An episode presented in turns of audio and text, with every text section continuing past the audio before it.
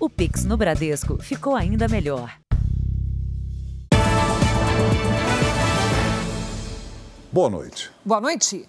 A mulher que atirou no namorado pelas costas durante uma briga teve a prisão preventiva mantida pela Justiça hoje em São Paulo. O crime foi registrado por câmeras de segurança. Os investigadores ainda não sabem onde a auxiliar de enfermagem conseguiu a arma usada no crime. Depois de 10 dias foragida, Dayana Luz, de 36 anos, se entregou na delegacia. Na semana passada, a justiça havia negado o pedido de revogação da prisão. Numa briga do casal, a auxiliar de enfermagem atirou no empresário Fábio Aurélio Silva, de 42 anos, quando ele saía do apartamento. A imagem mostra que ela ainda tentou fazer mais disparos, mas a arma falhou. Ela foi indiciada por tentativa de homicídio. Na data dos fatos, a Dayana teria recebido uma mensagem onde iniciou uma briga e culminou com esse desfecho na, da tentativa de homicídio. Ao se apresentar nesta delegacia, Dayana confirmou que agiu por ciúme. Disse estar arrependida e não se lembrar de detalhes do dia do crime. Ela teve a prisão temporária decretada por 30 dias e deve prestar depoimento até o fim da semana. A polícia ainda não conseguiu esclarecer de quem era a arma, uma pistola carregada e com a numeração raspada. A vítima, a princípio, negou tá, que essa arma seria dele. Ele alega que a arma não é dele, que ele nunca viu a Dayana usando esta arma e nem tampouco tem conhecimento aonde a Dayana teria arrumado essa arma. Que eu saiba, ninguém da minha família tinha revólver, não. Ninguém. Eu não sei onde que ela arrumou essa arma também, né? O relacionamento de quase um ano era conturbado, segundo testemunhas. Fábio, que já recebeu alta, será ouvido mais uma vez, assim como alguns moradores do condomínio onde o crime aconteceu. Hoje, Dayana passou por audiência de custódia e a prisão temporária foi mantida. A defesa dela disse que só vai se manifestar depois do depoimento formal à Justiça. Veja agora outros destaques do dia. Ministro do Supremo determina que militares apresentem resultados de auditoria nas urnas eletrônicas. Ministério da Defesa vai responder que fez apenas fiscalização e não auditoria. Trabalhador poderá usar FGTS que ainda não foi depositado para financiar a casa própria. Cerca de 500 venezuelanos chegam todos os dias ao Brasil para escapar da ditadura de esquerda. E o que fizeram Jair Bolsonaro e Luiz Inácio Lula da Silva há 12 dias das eleições?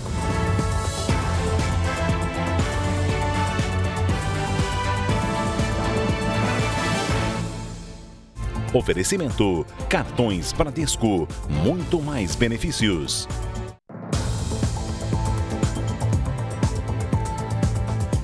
A família de um estudante de medicina brasileiro desaparecido no Paraguai pede ajuda para encontrar o jovem. Ele foi visto pela última vez há 15 dias, perto de Assunção, ao sair de casa sem os documentos e o celular.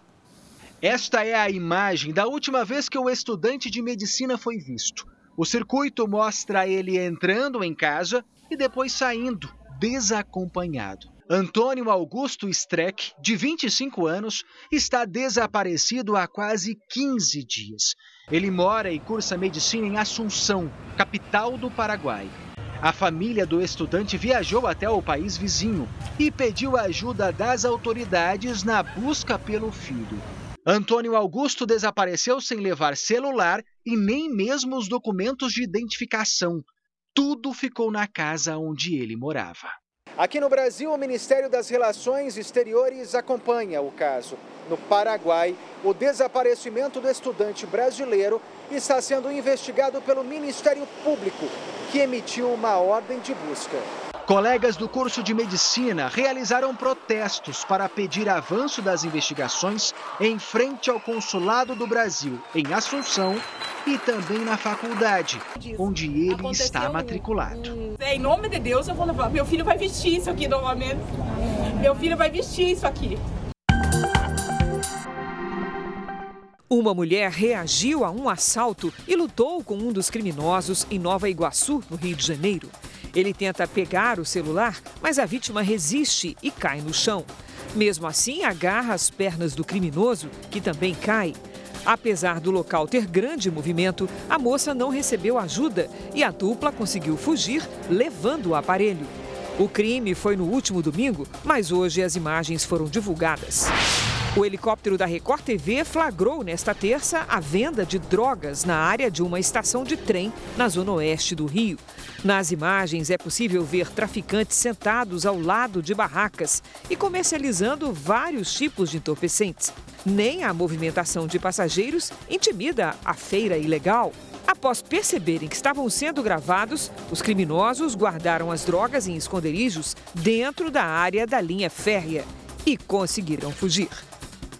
A Supervia, responsável pelo transporte de trens do Rio, afirmou que este é um problema que afeta o transporte público e coloca em risco a vida dos clientes e colaboradores. Já a Polícia Militar do Estado garantiu que realiza ações ostensivas na estação para coibir este tipo de crime. A Anvisa proibiu hoje a venda de dois lotes de chocolates da marca Garoto. A suspeita é que o alimento tenha sido contaminado por pedaços de vidro. Os lotes proibidos são das barras de 80 gramas de chocolate ao leite com castanhas de caju e chocolate ao leite com castanha de caju e passas. Segundo a Anvisa, os números dos lotes são 22, 52, 12, 941G e 22, 5312, 941G. A suspeita é que os produtos tenham sido contaminados com pedaços de vidro após um equipamento da fábrica quebrar. De acordo com a Anvisa, os fragmentos podem causar lesões na boca.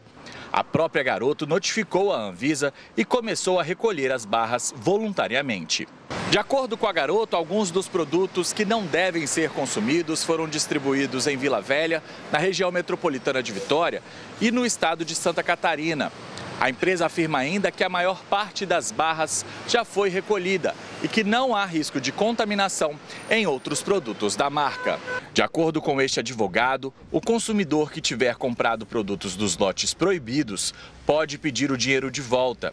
Ele tem o direito de ligar para o serviço de atendimento ao consumidor para poder pedir sua substituição né, no ponto de compra ou de venda ou a restituição integral do valor pago. Se houver algum problema de saúde, o caminho é acionar a justiça. Ele tem que guardar né, a embalagem desse produto que foi consumido, tem que também produzir qualquer outro tipo de prova, se por exemplo necessitou da utilização de um serviço hospitalar, um serviço médico, né, é, ou a compra de algum medicamento por conta da, da ingestão desse produto que ele é impróprio para consumo, ele tem que guardar todas essas provas e aí então ele pode pleitear perante o fornecedor uma indenização por danos materiais. O jogador Neymar disse que só assina documentos a pedido do pai. A declaração foi feita no julgamento que acontece na Espanha. O atacante brasileiro afirmou que o pai sempre cuidou das negociações da carreira do atleta. Neymar e os pais são acusados de corrupção por esconder o valor real da transferência do jogador do Santos para o Barcelona em 2013.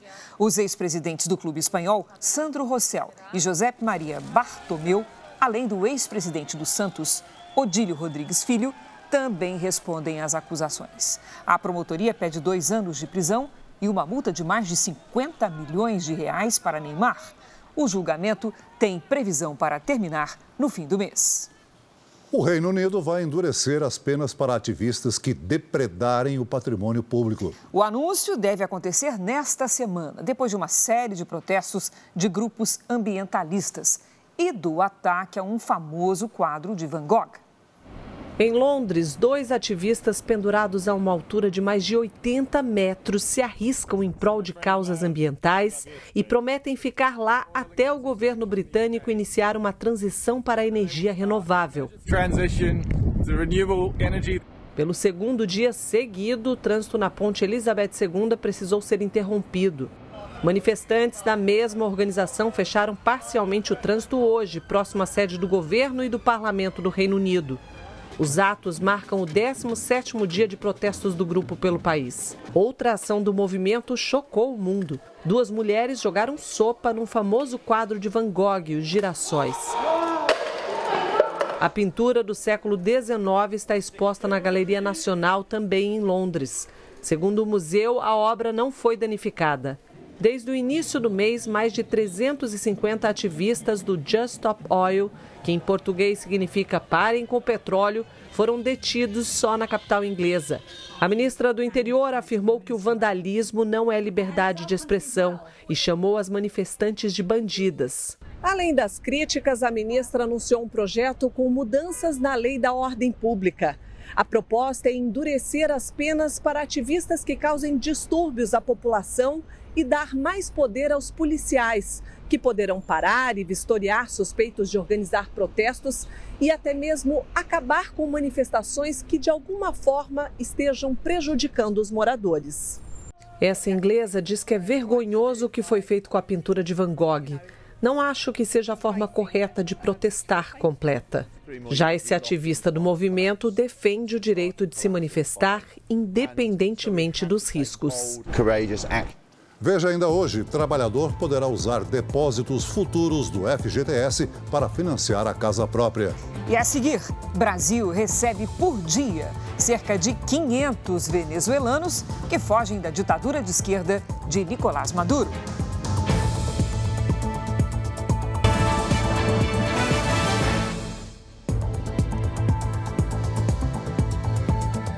Com as crises econômica e social na Venezuela, cerca de 500 imigrantes cruzam a fronteira do país com o Brasil todos os dias em busca de comida, emprego e ajuda médica. A Operação Acolhida, criada pelo governo federal em 2018, dá apoio às famílias que fogem da pobreza no país vizinho. Em 10 anos, houve queda de mais de 80% na soma de todas as riquezas produzidas pela Venezuela, liderada pelo ditador de esquerda Nicolás Maduro. A fronteira entre o Brasil e a Venezuela se transformou numa rota de fuga. São venezuelanos que deixam o país em busca de uma vida melhor. É uma viagem arriscada. Até Pacaraima, cidade de 20 mil habitantes no estado de Roraima, muitos costumam vir inclusive a pé. O exército brasileiro estima que por dia cerca de 500 venezuelanos cruzem essa fronteira.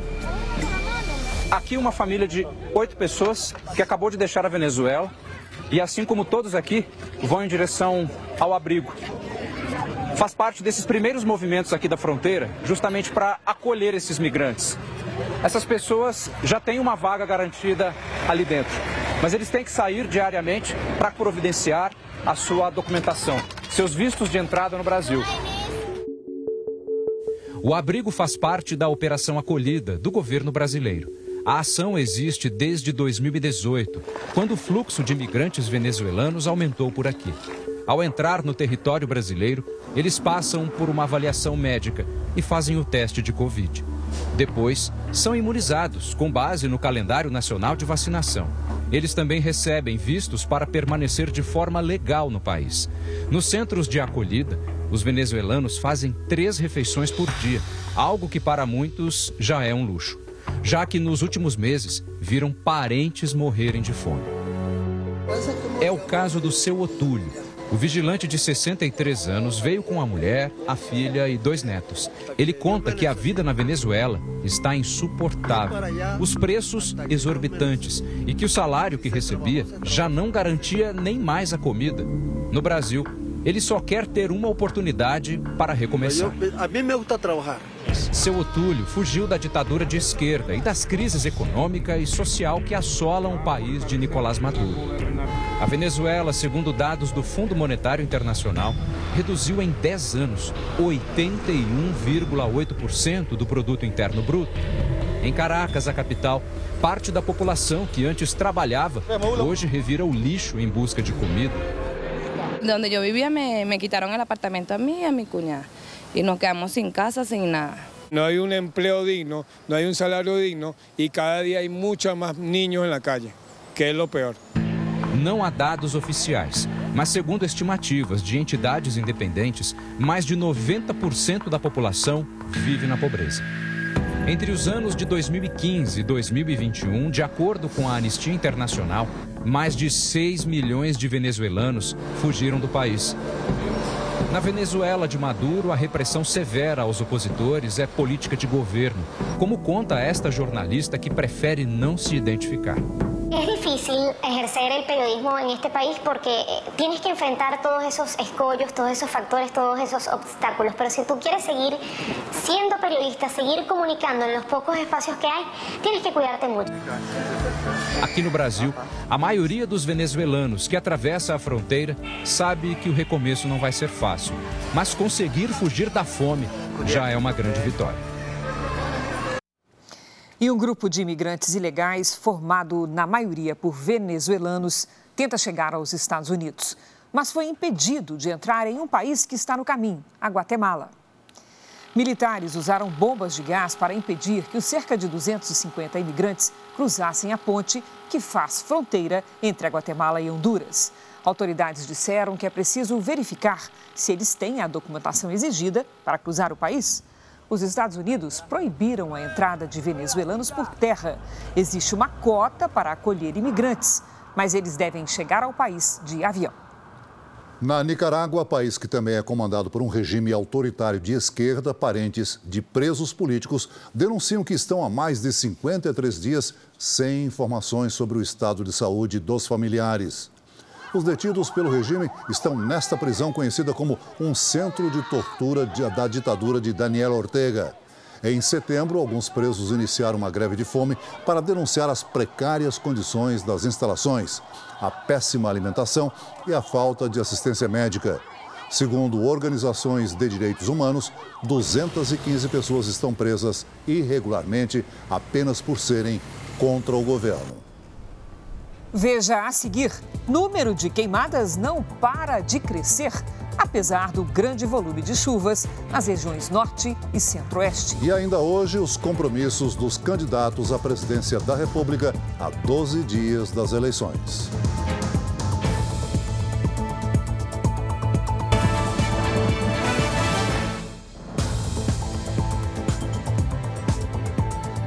Sabe aqueles telefonemas insistentes que muitas vezes tentam te vender algo que você não pediu? A Anatel anunciou novas regras para coibir o telemarketing do tipo abusivo. Desta vez, o alvo são as chamadas mais curtas, de até 3 segundos.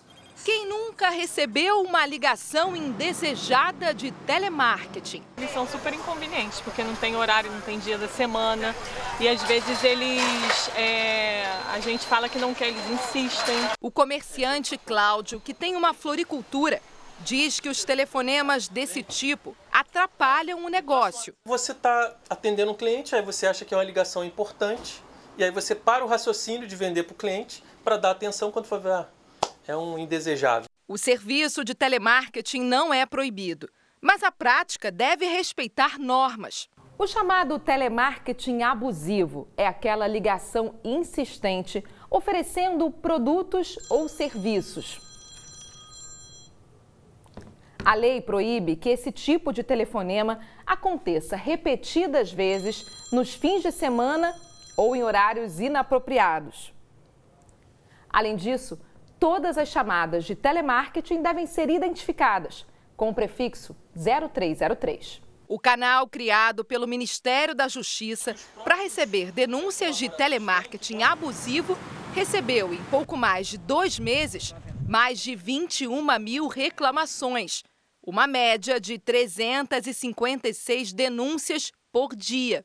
Desde junho, a Anatel, Agência Nacional de Telecomunicações, conseguiu medida cautelar na Justiça para limitar a ação das empresas que insistem nas ligações indesejadas para conseguir consumidores. Hoje, novas medidas foram anunciadas para coibir o telemarketing abusivo, limitando as chamadas curtas de até 3 segundos, com possível bloqueio de CNPJ de quem ultrapassar esse número e dando publicidade aos maiores ofensores. Vai continuar sendo feito até que as redes passem a ser utilizadas com um mínimo de racionalidade por parte dessas empresas.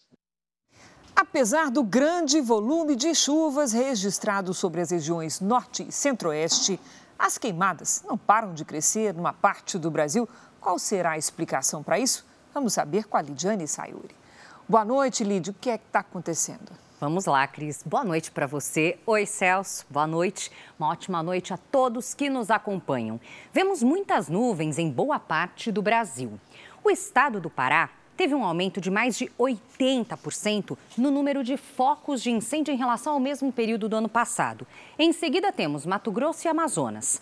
Apesar dos temporais sobre o norte, a região vive agora o período menos chuvoso do ano e a água não cai de forma generalizada, o que contribui para o aumento do fogo. Em Mato Grosso, voltou a chover recentemente em pontos isolados. As queimadas só devem diminuir com o aumento da umidade e a proximidade do verão.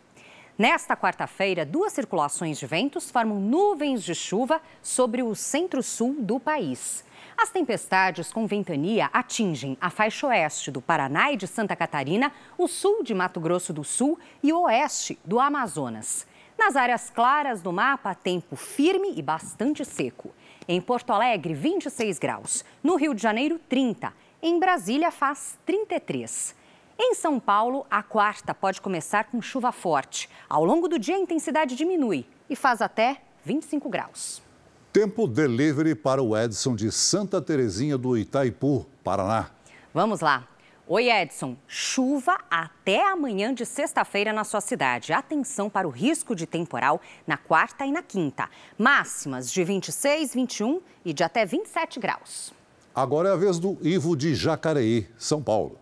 Olha só o Ivo aqui na nossa tela. Seguinte, nos próximos dias o sol aparece pouco e pode chover forte. Nesta quarta, a chuva mais pesada cai logo cedo, Ivo. Máxima de 24 graus. Na quinta faz 27 e na sexta até 25. Previsão personalizada para qualquer cidade do Brasil e do mundo é aqui mesmo, no Tempo Delivery. Mande seu pedido pelas redes sociais com a hashtag você no JR. Cris Celso. Valeu, Lidi. Até amanhã, Lidi. Veja ainda hoje. Câmara aprova urgência na discussão do projeto que regula pesquisas eleitorais. E também, medicamento indicado para induzir o sono tem sido usado como alucinógeno.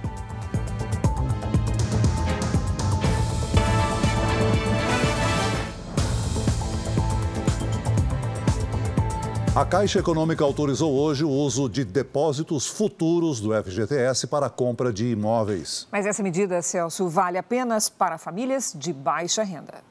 A decisão foi do Conselho Curador do Fundo de Garantia por Tempo de Serviço. A partir de agora, em vez de acumular o saldo do FGTS e usar o dinheiro para reduzir ou quitar os financiamentos, o empregado pode optar por usar os valores a serem recebidos no FGTS como uma garantia, ou seja, o dinheiro fica bloqueado como se fosse um empréstimo consignado. A intenção é aumentar a capacidade de pagamento de um financiamento da casa própria. O trabalhador pode escolher se vai usar ou não os depósitos futuros no momento de assinar o contrato de financiamento do imóvel. A medida vale somente para famílias com ganhos mensais de até R$ 2.400. É importante lembrar que, ao optar pela modalidade, em vez de acumular o saldo no FGTS, o empregado não terá mais o dinheiro à disposição no caso de demissão. Segundo o Ministério do Desenvolvimento Regional, continua valendo a regra atual de pausa no pagamento das prestações por até seis meses para quem fica desempregado.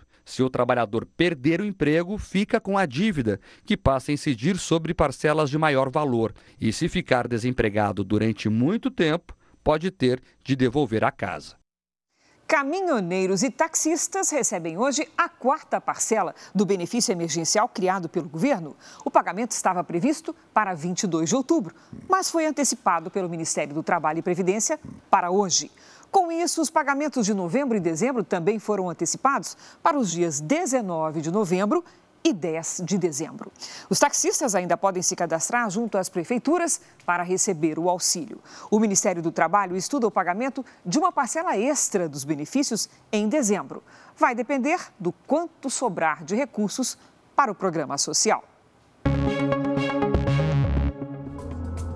Um motorista de aplicativo dormiu ao volante e atingiu dois carros que estavam estacionados na zona sul de São Paulo.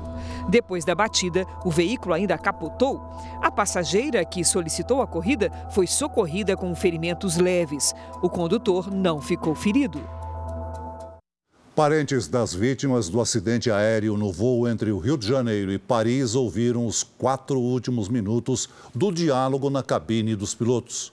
Os trechos não foram divulgados. Segundo relatos de testemunhas, os pilotos disseram ter tentado de tudo para evitar a queda e não entendiam o que estava acontecendo.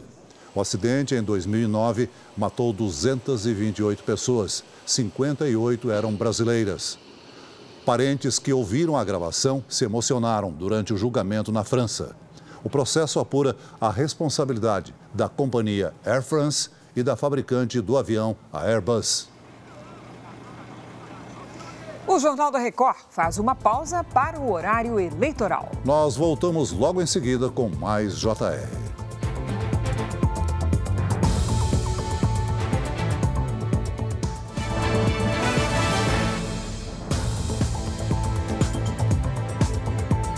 O otimismo dos micro e pequenos empresários deve se refletir em mais contratações com carteira assinada. A mais recente pesquisa do sindicato do setor mostra que quase metade dos entrevistados acredita que a situação econômica vai melhorar daqui até o fim do ano. Primeiro o arroz, depois feijão, frango e a polenta. A indústria na zona leste de São Paulo prepara até mil marmitas congeladas por dia. As vendas têm aumentado todos os meses e a produção este ano já cresceu 30%. O consumidor hoje ele está muito mais confiante, mais seguro para estar tá consumindo. Houve uma melhora assim do, do acho que é poder aquisitivo do consumidor. Para acelerar a produção, a empresa já contratou nesse ano mais oito funcionários. Foi a chance do Paulo, que é cozinheiro voltar a trabalhar. Teve essa oportunidade aqui, né? Recebi uma ligação, pediu para fazer uma entrevista, eu gostei. Falei, meu, vou encarar e vamos ver como que é, né? Quanto mais rápido vocês colocar no mercado de volta, é maravilha. Né? E se a expectativa é de continuar crescendo, vai ser preciso contratar mais funcionários. Duas vagas vão ser abertas no próximo mês. A empresa é um exemplo do que está acontecendo também em outras micro e pequenas indústrias, uma pesquisa mostra que os empresários estão mais otimistas. No levantamento, os entrevistados atribuem uma nota entre 0 e 200. De 100 para baixo é uma avaliação mais pessimista e de 100 para cima, uma visão mais positiva. A satisfação dos micro e pequenos industriais com o desempenho da economia passou de 106 pontos na pesquisa anterior para 115 pontos nos meses de setembro e outubro. Para 35% dos entrevistados, a situação econômica é boa ou ótima e 31% consideram regular. É ruim ou péssima, segundo 34% dos entrevistados. 48% acreditam que a economia vai melhorar até o fim do ano e 38% esperam que o desempenho se mantenha pelo menos igual, enquanto 9% acham que vai piorar. Esperamos que essa curva cresça, que as empresas possam contratar, enfim, que as coisas sigam um rumo, etc., que o poder aquisitivo aumente para ter mais consumidores e cada vez mais gente consumindo, que é o que nós desejamos para todos. O crescimento das micro e pequenas indústrias deve gerar mais oportunidades para trabalhadores como o Clodoaldo, que depois de nove meses só fazendo bicos, agora tem emprego com carteira assinada. Para mim, é, foi a melhor coisa que aconteceu nesse ano, eu posso dizer, porque não tem coisa melhor do que você saber que você tem um compromisso amanhã. O presidente do Tribunal Superior Eleitoral, Alexandre de Moraes, determinou que o Ministério da Defesa apresente os resultados de uma suposta apuração paralela das urnas eletrônicas feita no primeiro turno das eleições. O Ministério vai responder que as Forças Armadas fizeram apenas uma fiscalização e não uma auditoria nas urnas. O ministro Alexandre de Moraes deu prazo de 48 horas para que o Ministério da Defesa preste informações sobre o caso, atendendo a um pedido do partido Rede Sustentabilidade. Moraes quer a apresentação das cópias de eventuais documentos sobre a suposta auditoria das urnas, inclusive com informações sobre os recursos financeiros que teriam custeado a apuração paralela. Moraes também deu cinco dias para que a defesa do presidente Jair Bolsonaro se manifeste sobre a acusação de uso político das Forças Armadas. O ministro afirmou que a atuação da defesa em possível alinhamento ao presidente Bolsonaro pode caracterizar desvio de finalidade e abuso de poder. Na decisão, Moraes afirma que as notícias de realização de auditoria das urnas pelas Forças Armadas, mediante entrega de relatório ao candidato à reeleição, parecem demonstrar a intenção de satisfazer a vontade eleitoral manifestada pelo chefe do executivo. O Ministério da Defesa ainda não se manifestou oficialmente, mas fontes internas confirmaram ao jornalismo da Record TV que, conforme resolução do próprio TSE, não cabe à entidade a realização de auditoria. Por isso, segundo os militares, a equipe técnica das Forças Armadas, dentro da legalidade, não fez auditoria das urnas, e sim uma fiscalização do sistema eletrônico de votação. Em outras palavras, não haveria relatório de auditoria a ser apresentado. Eleições 2022. Vamos ver como foi o dia de campanha dos candidatos à presidência. Jair Bolsonaro esteve no Rio de Janeiro e em Minas Gerais. O primeiro compromisso do candidato à reeleição, Jair Bolsonaro, do PL, foi em São Gonçalo, no Rio de Janeiro. O presidente busca ampliar a vantagem no estado e voltou a dizer que, caso vença as eleições, terá apoio da maioria do novo Congresso. Depois, Bolsonaro seguiu para Minas Gerais para participar de evento ao lado do governador reeleito Romeu Zema. Em Juiz de Fora e em toda a zona da Mata Mineira, Jair Bolsonaro faz uma forte ofensiva para virar o resultado do primeiro turno. Pesquisas internas da campanha indicam que, se o presidente obtiver um resultado favorável aqui, deve conquistar a vitória no estado que é decisivo para a eleição. Nós vamos virar em todos os municípios aqui de Minas Gerais. Acredito numa grande vitória aqui, que será decisiva para que o PT não volte a fazer mal para o Brasil, como fizeram ao longo dos últimos 14 anos. Bolsonaro conversou com prefeitos e depois fez um comício. Nesta terça-feira, o presidente também foi a mais uma cidade mineira, Montes Claros. Esta foi a terceira visita de Bolsonaro a Minas durante o segundo turno. O compromisso do candidato pelo PT à presidência, Luiz Inácio Lula da Silva, foi com comunicadores. Lula fez uma live com uma série de influenciadores digitais e com pessoas que participam da campanha dele. A senadora Simone Tebet participou da conversa virtual e sugeriu que as propostas da campanha sejam melhor divulgadas. Amanhã, Lula tem uma caminhada em Porto Alegre. Ontem, Simone Tebet jantou com um grupo de empresários aqui em São Paulo que está indeciso. Amanhã, em Brasília, ela tem um novo compromisso, também com pessoas que ainda não decidiram em quem vão votar. Tebet, na quinta-feira, vai a Minas Gerais com Lula. Será a primeira vez que ela viajará ao lado do candidato. A campanha também quer aproveitar a atuação que Tebet teve na CPI da Covid para que ela suba no palanque no Amazonas, estado que sofreu com a falta de oxigênio hospitalar em janeiro do ano passado. A viagem deve acontecer na semana que vem. Apesar de Lula não adiantar os nomes dos seus ministros, Tebet é cotada para assumir uma das cadeiras da esplanada dos ministérios, provavelmente a da Agricultura. E a Simone precisa se preparar que nós vamos ter que fazer alguma viagem fazer alguns comícios por esse país, viu, Simone? Você vai receber a agenda e nós vamos, então, dar uma volta por alguns estados brasileiros.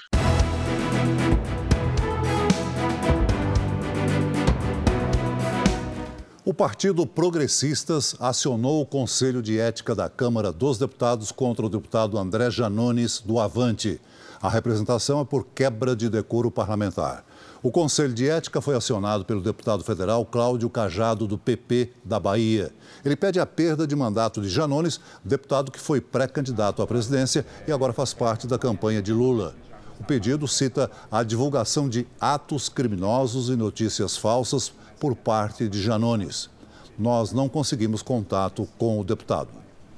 Vamos conferir a agenda dos candidatos ao governo de São Paulo.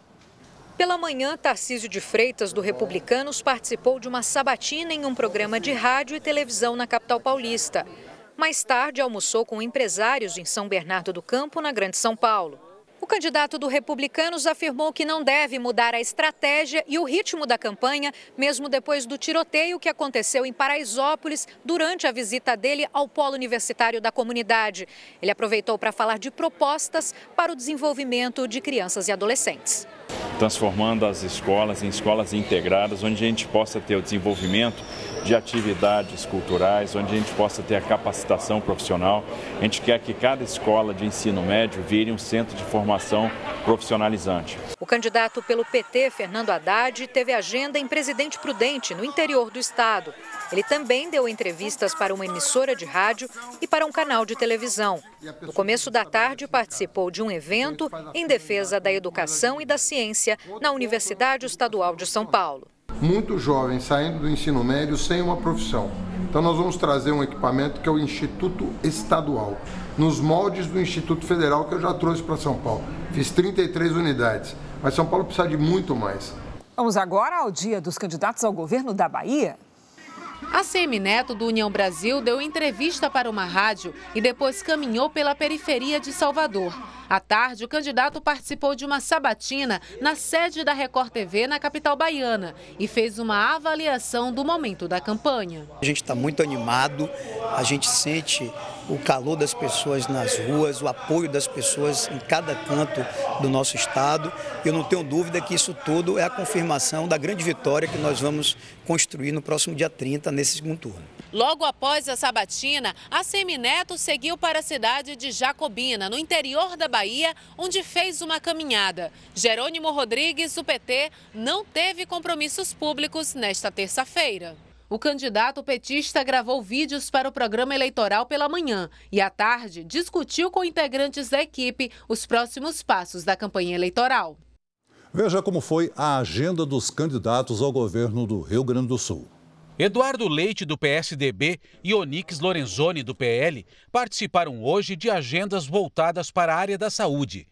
Ambos se reuniram com a Federação das Santas Casas e Hospitais Filantrópicos do Estado, mas em horários distintos.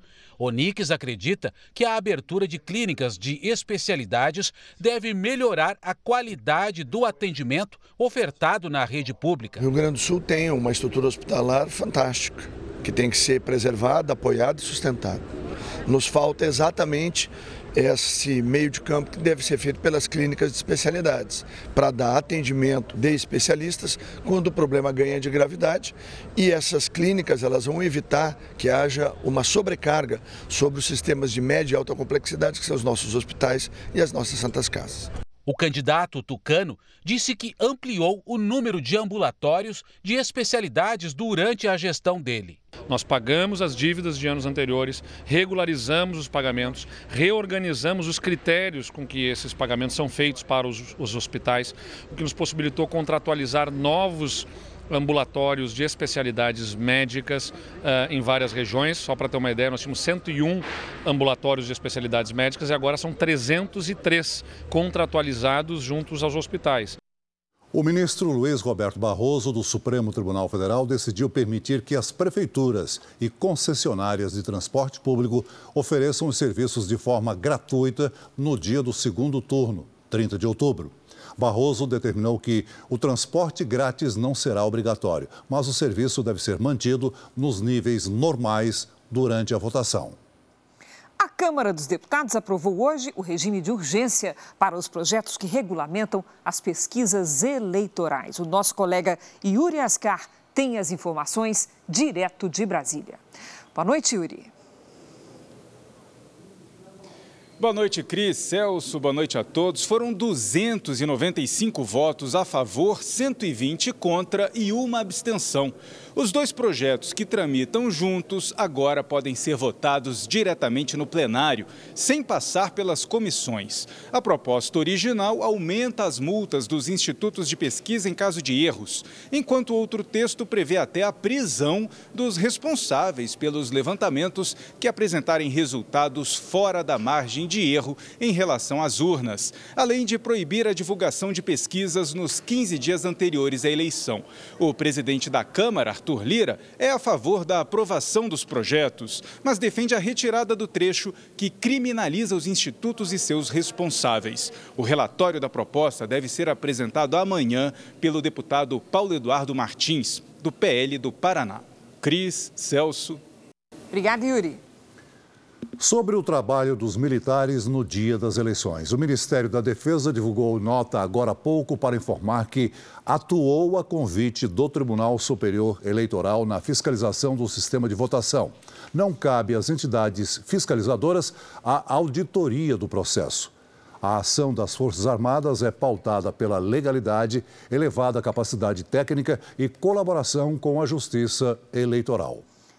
Durante toda a campanha eleitoral, o candidato do PT, Luiz Inácio Lula da Silva, tem evitado dar detalhes sobre como pretende conduzir a política econômica, caso seja eleito no dia 30 de outubro. Essa indefinição, inclusive sem a indicação do perfil de um possível ministro da Economia, tem causado a apreensão a investidores brasileiros e estrangeiros. A menos de duas semanas do segundo turno, a equipe do candidato Lula não deixa claro qual seria sua política econômica em um eventual governo. O PT não divulgou quais são os planos para fazer o país crescer em nenhum dos debates o, o problema do ex-presidente Lula é que se ele escolhe um lado, né, que se ele diz, olha, eu vou fazer isso, isso, isso, isso, ele pode perder, ele tem medo, pelo menos, de perder um outro lado, perder votos do outro lado. Então ele fica ali no meio do caminho, sem dizer exatamente o que ele vai fazer. Alguns economistas acreditam que o silêncio de Lula sobre os planos para a economia do Brasil gera incerteza entre os investidores. O temor é de que, se eleito, o candidato escolha uma política de gastos públicos descontrolados, um caminho que já deu errado no passado. Que acabou, como a gente sabe, né, o resto foi história, numa economia caindo aí 7% em dois anos, é, uma série de problemas. Não estou nem entrando aqui no, no âmbito de corrupção, estou falando só de problemas econômicos. Tá? A falta de controle nos gastos públicos fez a Argentina registrar uma superinflação. Como resultado, nossos vizinhos estão em uma grave crise econômica. Basicamente, o que eles fazem é falta de respeito pela coisa pública, um gasto desenfreado. Esse gasto desenfreado leva a uma inflação desenfreada também, né? Então, as pessoas realmente elas pedem poder de compra, elas empobrecem. Aqui no Brasil, outra dúvida é se Lula tentaria reverter reformas importantes feitas nos últimos anos, como a trabalhista e a da Previdência. O cenário externo também é desafiador.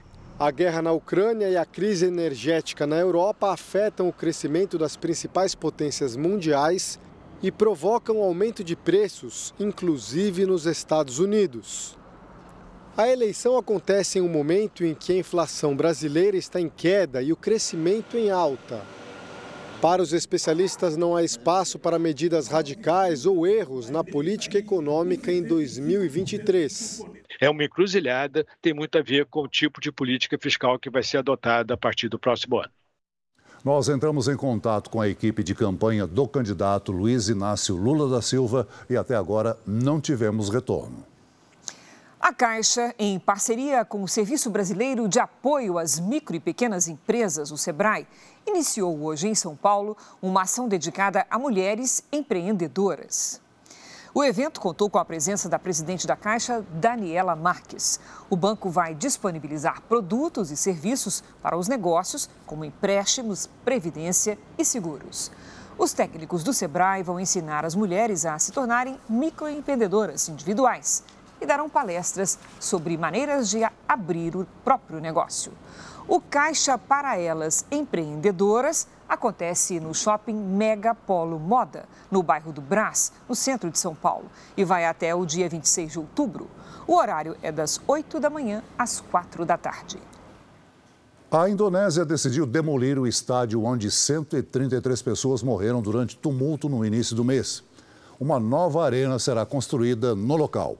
O anúncio foi feito pelo presidente do país, que recebeu a visita do chefe da FIFA, entidade máxima do futebol mundial. Joko Oidodo e Gianni Infantino prometeram formar uma força-tarefa para garantir a segurança dos torcedores. A Indonésia vai receber a Copa do Mundo Sub-20 no ano que vem. O ator e diretor de cinema Kevin Spacey negou as acusações de abuso infantil feitas por um ex-colega. Ele fez a declaração durante o julgamento o artista americano se disse inocente em relação à denúncia feita pelo também ator Anthony Rapp, que afirma ter sido assediado há 36 anos, quando tinha apenas 14 anos. RAP pede o equivalente a 200 milhões de reais em indenizações. Space praticamente encerrou a carreira desde que foi acusado por mais de 20 homens de ter um comportamento sexual inapropriado. Os quatro jovens suspeitos pela morte do ambientalista Adolfo Souza Duarte, conhecido como Ferrugem, foram indiciados por homicídio. A polícia pediu à justiça a prisão preventiva dos quatro. Eles são dois homens e duas mulheres e estão atualmente em prisão temporária. O corpo do ambientalista foi achado na represa Billings, em São Paulo, em 6 de agosto, cinco dias após ele sair para um passeio de barco com os jovens. Um medicamento indicado para induzir o sono tem sido usado como alucinógeno e preocupa médicos e especialistas. De acordo com a Agência Nacional de Vigilância Sanitária, só no primeiro semestre deste ano foram vendidas quase 11 milhões de caixas do medicamento nas farmácias brasileiras. Nas redes sociais, houve mais de 10 mil menções ao remédio em dois meses. Na internet, são várias postagens. Uma pessoa diz ter sonhado que comprava uma passagem para a Coreia e, quando acordou, tinha comprado mesmo. Outra conta que tem alucinações. Parecem até relatos bem-humorados, mas é algo perigoso. O emitartarato de Zolpidem, um remédio para induzir o sono, tem sido usado de forma indiscriminada como droga recreativa. A função dele é gerar sono. Como efeito colateral, você pode ter é, em uma parcela da população o sintoma de alucinação visual, auditiva, perda de crítica. Quando nós dormimos, o processo natural de relaxamento evolui aos poucos até a gente chegar ao sono. O medicamento atinge esse estágio de forma abrupta, pulando etapas do ciclo. Esse neurologista alerta sobre os riscos. Pacientes, por exemplo, que já consomem é, é, outros tipos de droga, consomem álcool em excesso, é, ou pacientes que são que têm outros distúrbios psiquiátricos, geralmente são pacientes de risco para o uso dessa medicação. A substância é recomendada para casos agudos e temporários de insônia, como para pessoas que passaram por algum trauma. A duração máxima do tratamento não deve passar de quatro semanas, mas muita gente usa o medicamento de forma contínua, o que eleva o risco de dependência. Pode induzir tolerância, dependência, em alguns casos em que o paciente tenha esses comportamentos, nessa, essas alterações durante a noite, até mesmo o risco de morte. Esta enfermeira começou a tomar o remédio depois da morte do pai. O uso se prolongou por mais de três anos. Eu comecei tomando um comprimido sublingual, mas isso logo evoluiu para dois, três. Um dos efeitos adversos é uma espécie de sonambulismo. A pessoa toma atitudes sem ter plena consciência e não se recorda. É possível que ele saia, por exemplo, dirigindo e não se lembre que dirigiu. Agora ela faz um tratamento médico com outros remédios para se livrar da dependência. Há dois meses, não toma mais Zolpidem. Começa por uma, uma bobeira e quando vê, vai se tornar um, um vício, uma dependência Motoristas infratores utilizam um adesivo que impede a leitura da placa por radares de velocidade ou rodízio. Este ano, o Detran de São Paulo já emitiu mais de 21 mil multas em carros com alguma irregularidade nas placas. A criatividade nas tentativas de fraudar a fiscalização eletrônica de velocidade não tem limites. Nessas imagens nas redes sociais da Polícia Rodoviária Federal, com fita adesiva, o motorista de um caminhão transformou a primeira letra da placa, um F, em um E.